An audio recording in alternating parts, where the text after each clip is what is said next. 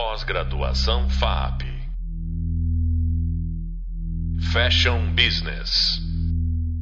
Bem-vindos ao curso de Fashion Business da FAP. O meu nome é Olivia Merchior e eu vou te conduzir pelo universo da cultura de moda. Esse é o nosso segundo podcast e nele eu vou te instigar a pensar de forma mais aprofundada sobre a palavra moda.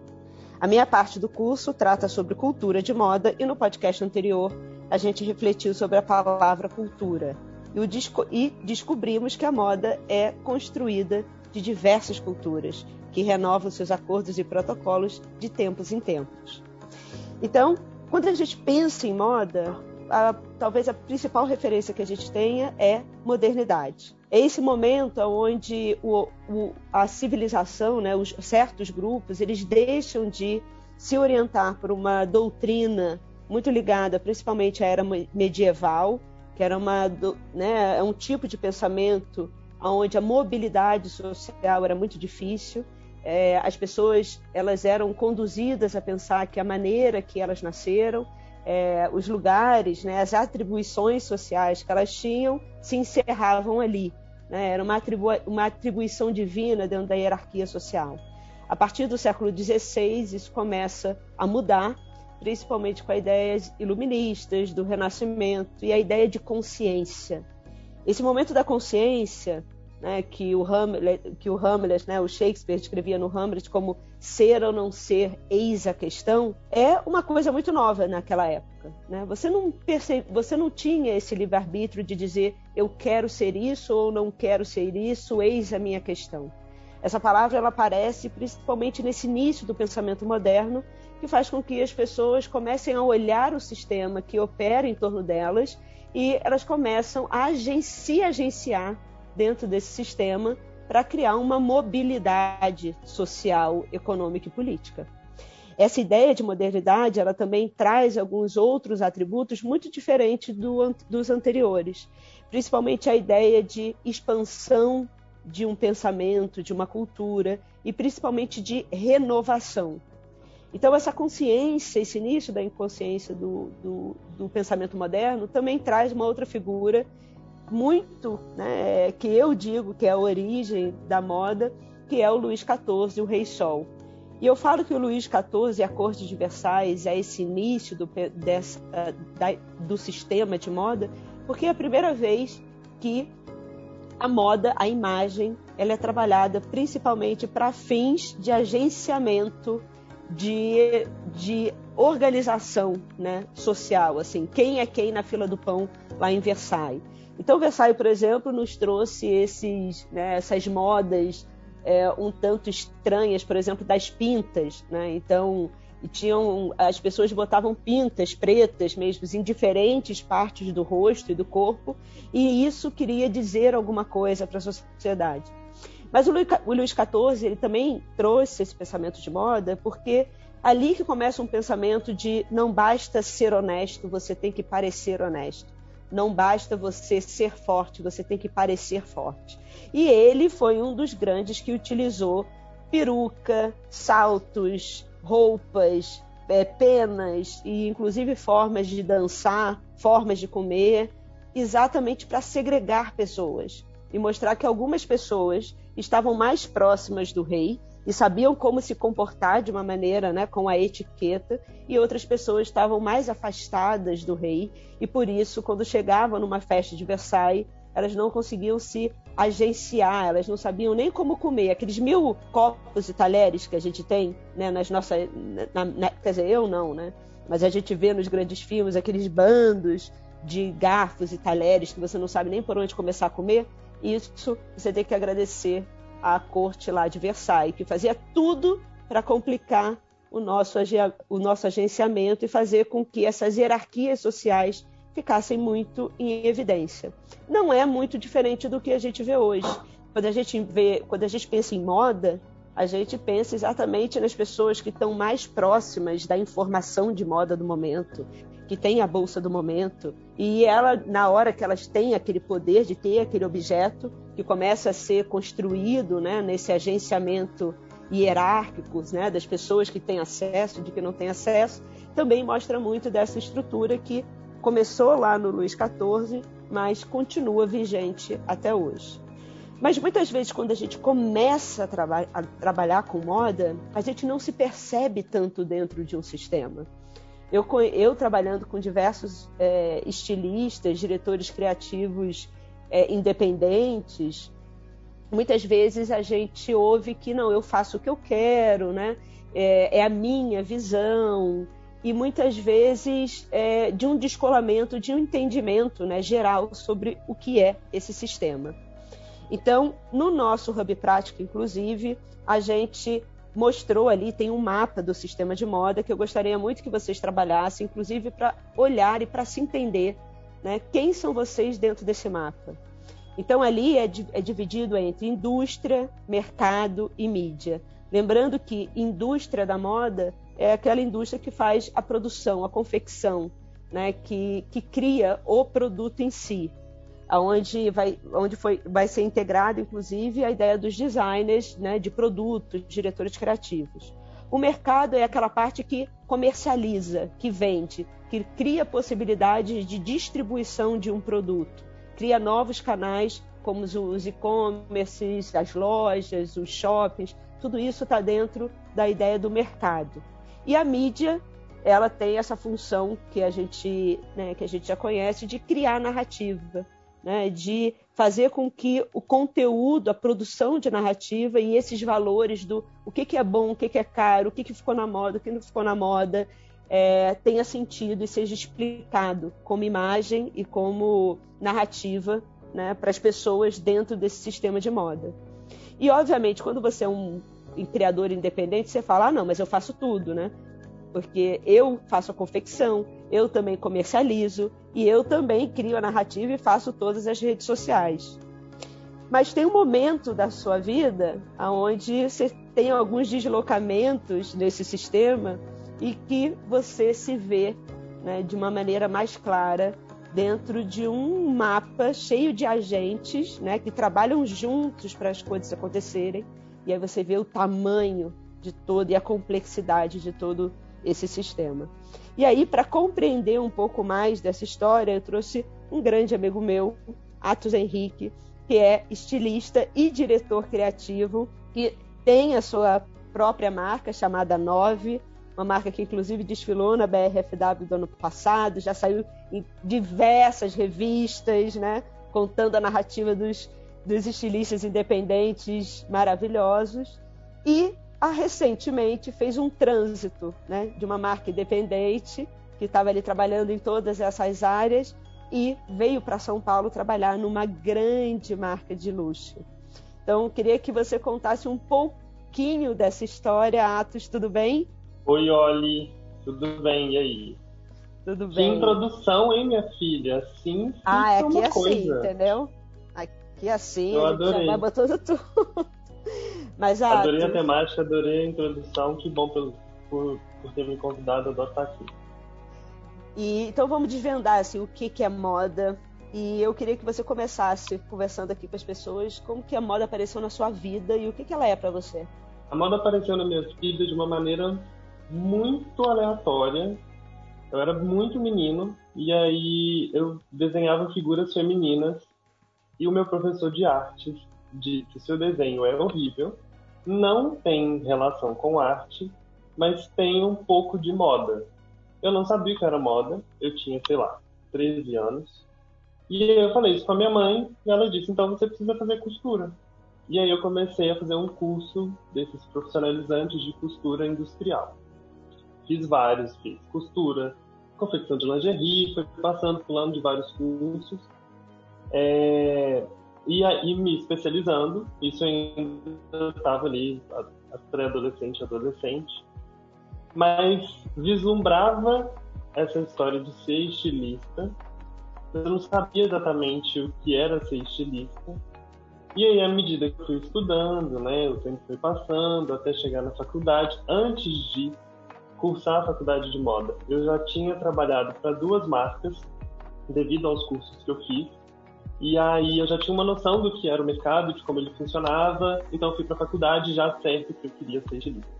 Só que o caminho de estudar, construir essa narrativa do que é moda, de entender um pouco da dinâmica de mercado, qual era o espaço que eu queria ocupar, até eu de fato me tornar estilista na minha própria marca e agora trabalhando aqui em São Paulo na NK Store, se passaram 10 anos.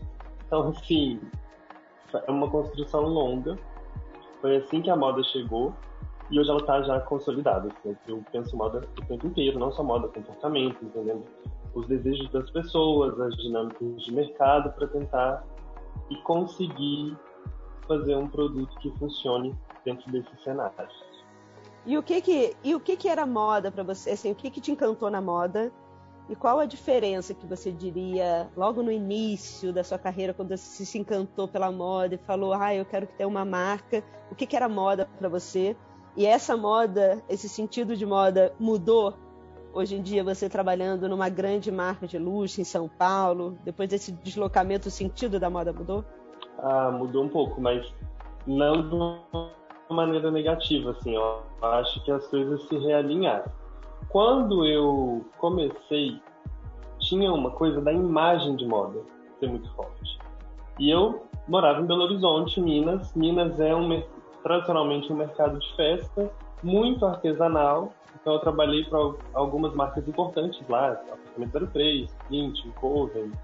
Mas na apartamento, por exemplo, que eu era bem apaixonado pelo produto, tinha uma técnica muito artesanal e tal, mas antes disso eu consumia essas imagens, a imagem do que era produzido ali de maneira local e os desfiles internacionais. Vendo dessa desse lugar imagético, a moda tinha para mim uma coisa de, de construir uma história, de contar uma história. Então eu entendi que eu queria ser estilista porque eu queria usar a, a moda como esse lugar para contar novas histórias. E aí, o que difere daquela época para essa? Eu ainda continuo acreditando que moda é uma maneira de expressão e de você contar novas histórias e de ter essa troca a partir desse lugar. Só que antes eu via como um lugar muito vanguardista, de um discurso muito direto, de um produto muito elaborado e que isso carregava um sentido e a moda só estava presente se fosse feito dessa maneira. Hoje, dentro de uma indústria, do mercado de luxo, você entende outros sentidos da moda. É contar a história do mesmo jeito, mas de uma outra maneira, para fazer um mercado girar, para isso ser economicamente interessante, para movimentar toda uma cadeia, desde a produção da matéria-prima, do fio até o produto final, passando por toda a etapa, pimentando, da chineira, da costureira até o grande CEO X que toma todas as decisões. Isso eu não pensava e não imaginava quando eu comecei lá atrás e via o McQueen e chorava, falando: Meu Deus, que imagem é essa? Isso é moda. E é mesmo. Não, e é mesmo, mas você não imaginava a quantidade de agentes e pessoas por trás daquela figura para fazer aquilo acontecer, Exato. né? Para fazer então, assim, aquilo acontecer. Quando, quando um estilista começa, né? Quando alguém é, começa uma marca, mesmo é, é, de uma maneira um pouco mais comercial, mas no início você, né, você faz tudo, você joga nas, nas 11 ali, e aí você trabalha mídia, você tra trabalha a parte de distribuição e venda, você mesmo vai vender suas coisas, você desenha, você vai na costureira e tal.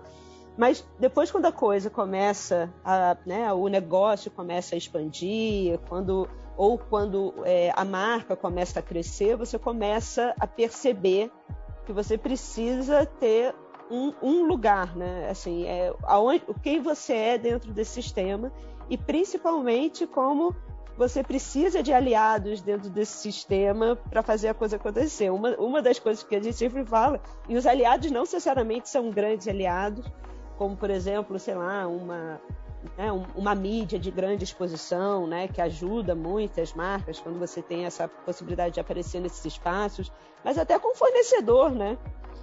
né, o fornecedor que talvez vai abrir uma brecha para te dar um tecido, ou que vai atrasar, ou que não vai atrasar. Mas são vários agenciamentos, né? Como que é isso no seu dia a dia? É muita gente para agenciar? É muita gente para agenciar. Eu já tinha vivido essa experiência antes de me mudar para São Paulo, só que em versão, numa versão menor, trabalhando em outras marcas e depois com a minha própria marca. Com a minha própria marca, fazendo um paralelo dos dois cenários.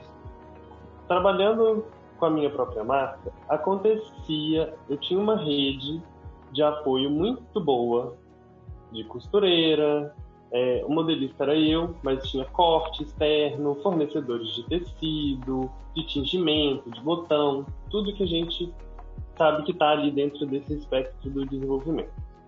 Só que de uma maneira menor. Então, administrava essas pessoas, mas de uma maneira menor. Quando você vai para um mercado de luxo, uma indústria, isso toma uma proporção muito grande, com prazos que são trabalhados de uma outra maneira. É uma antecedência e ao mesmo tempo um atraso. Então você está trabalhando com um cronograma dentro de uma super antecedência para aquilo chegar no varejo, chegar na ponta na hora correta, no prazo correto, timing da tendência do produto, da pesquisa funcionar dentro daquele cenário.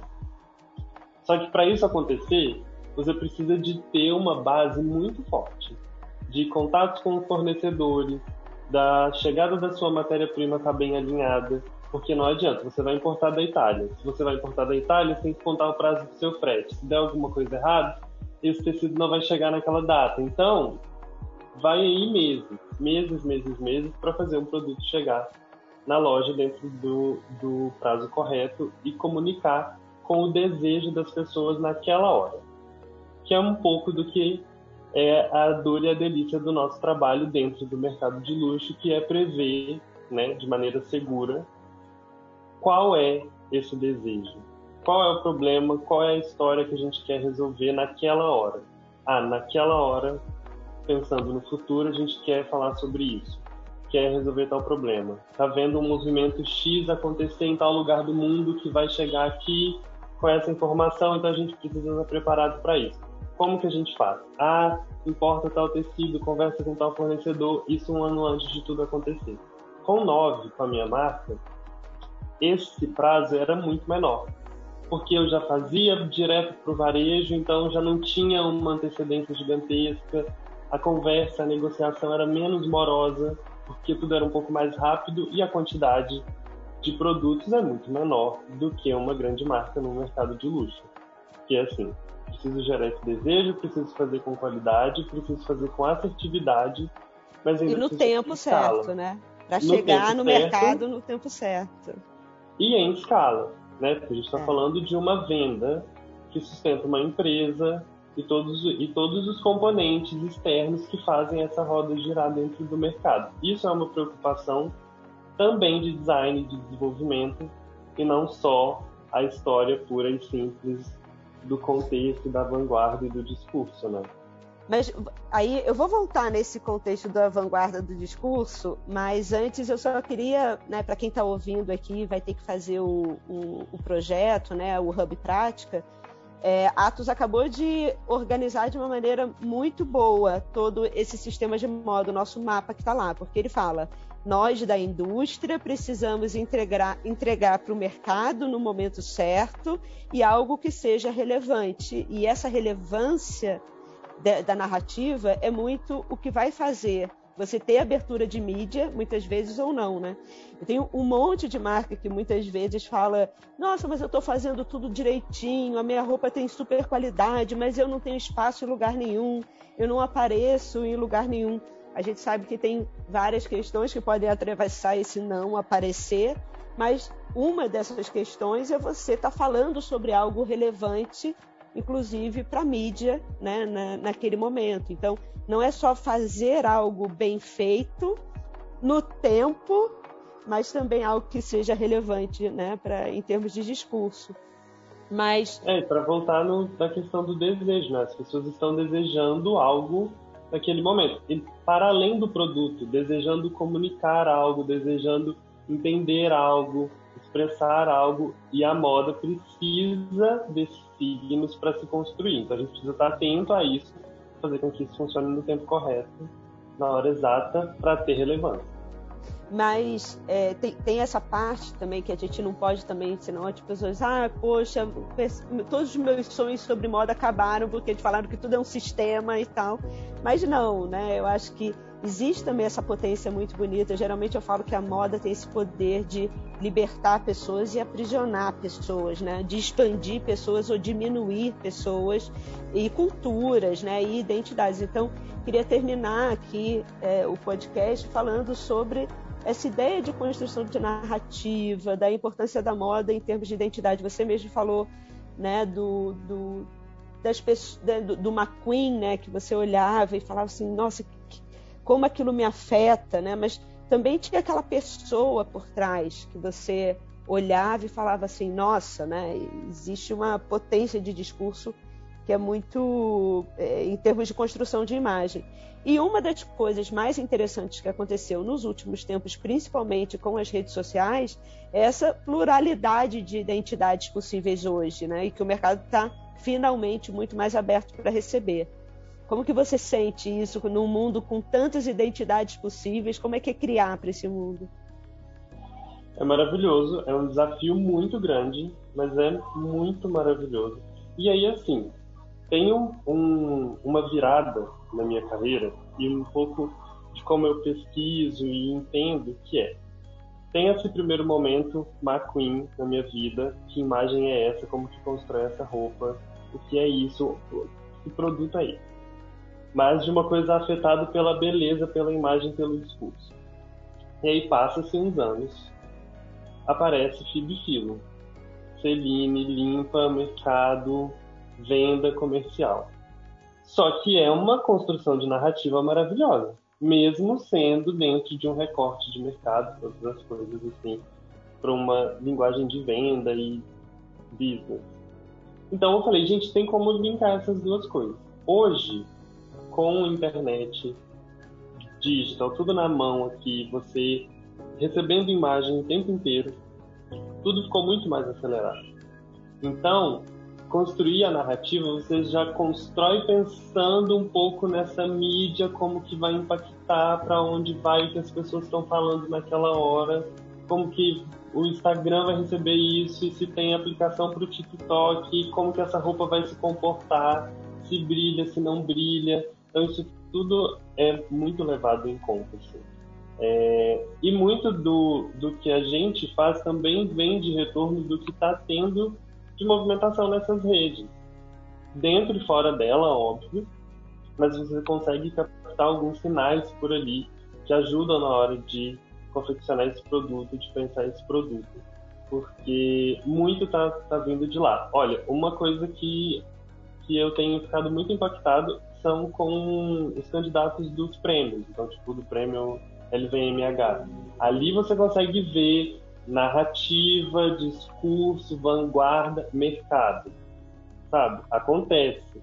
E aí saem uns, uns, uns, umas coisas maravilhosas, assim. Já que é muito aí, ó. Foi lá, não ganhou, mas tá aí fazendo. Mercado, narrativa, construindo imagem, loja conceito e fazendo todo mundo ficar inebriado com a história que ele tem para contar.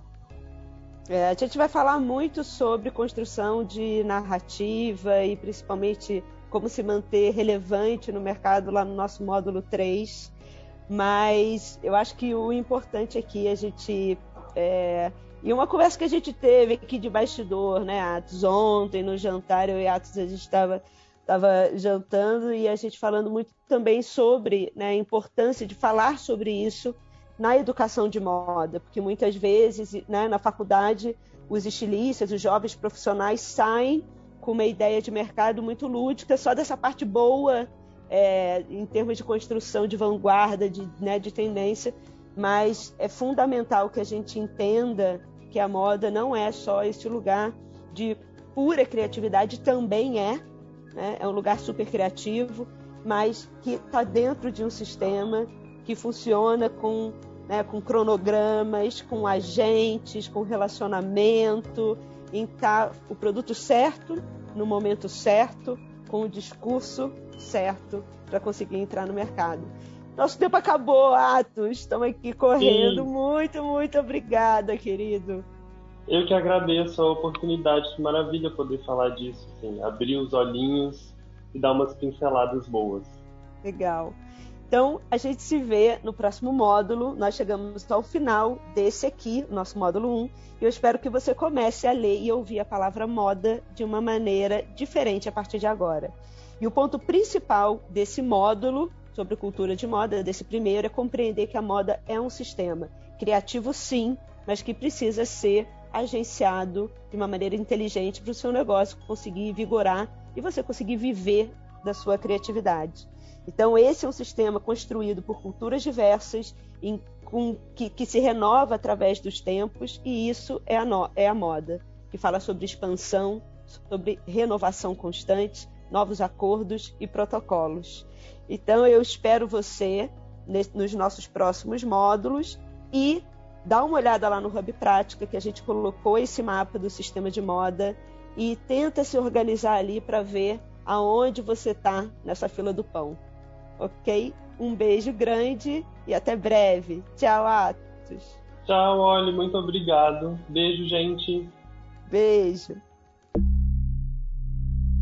Pós-graduação FAP Fashion Business.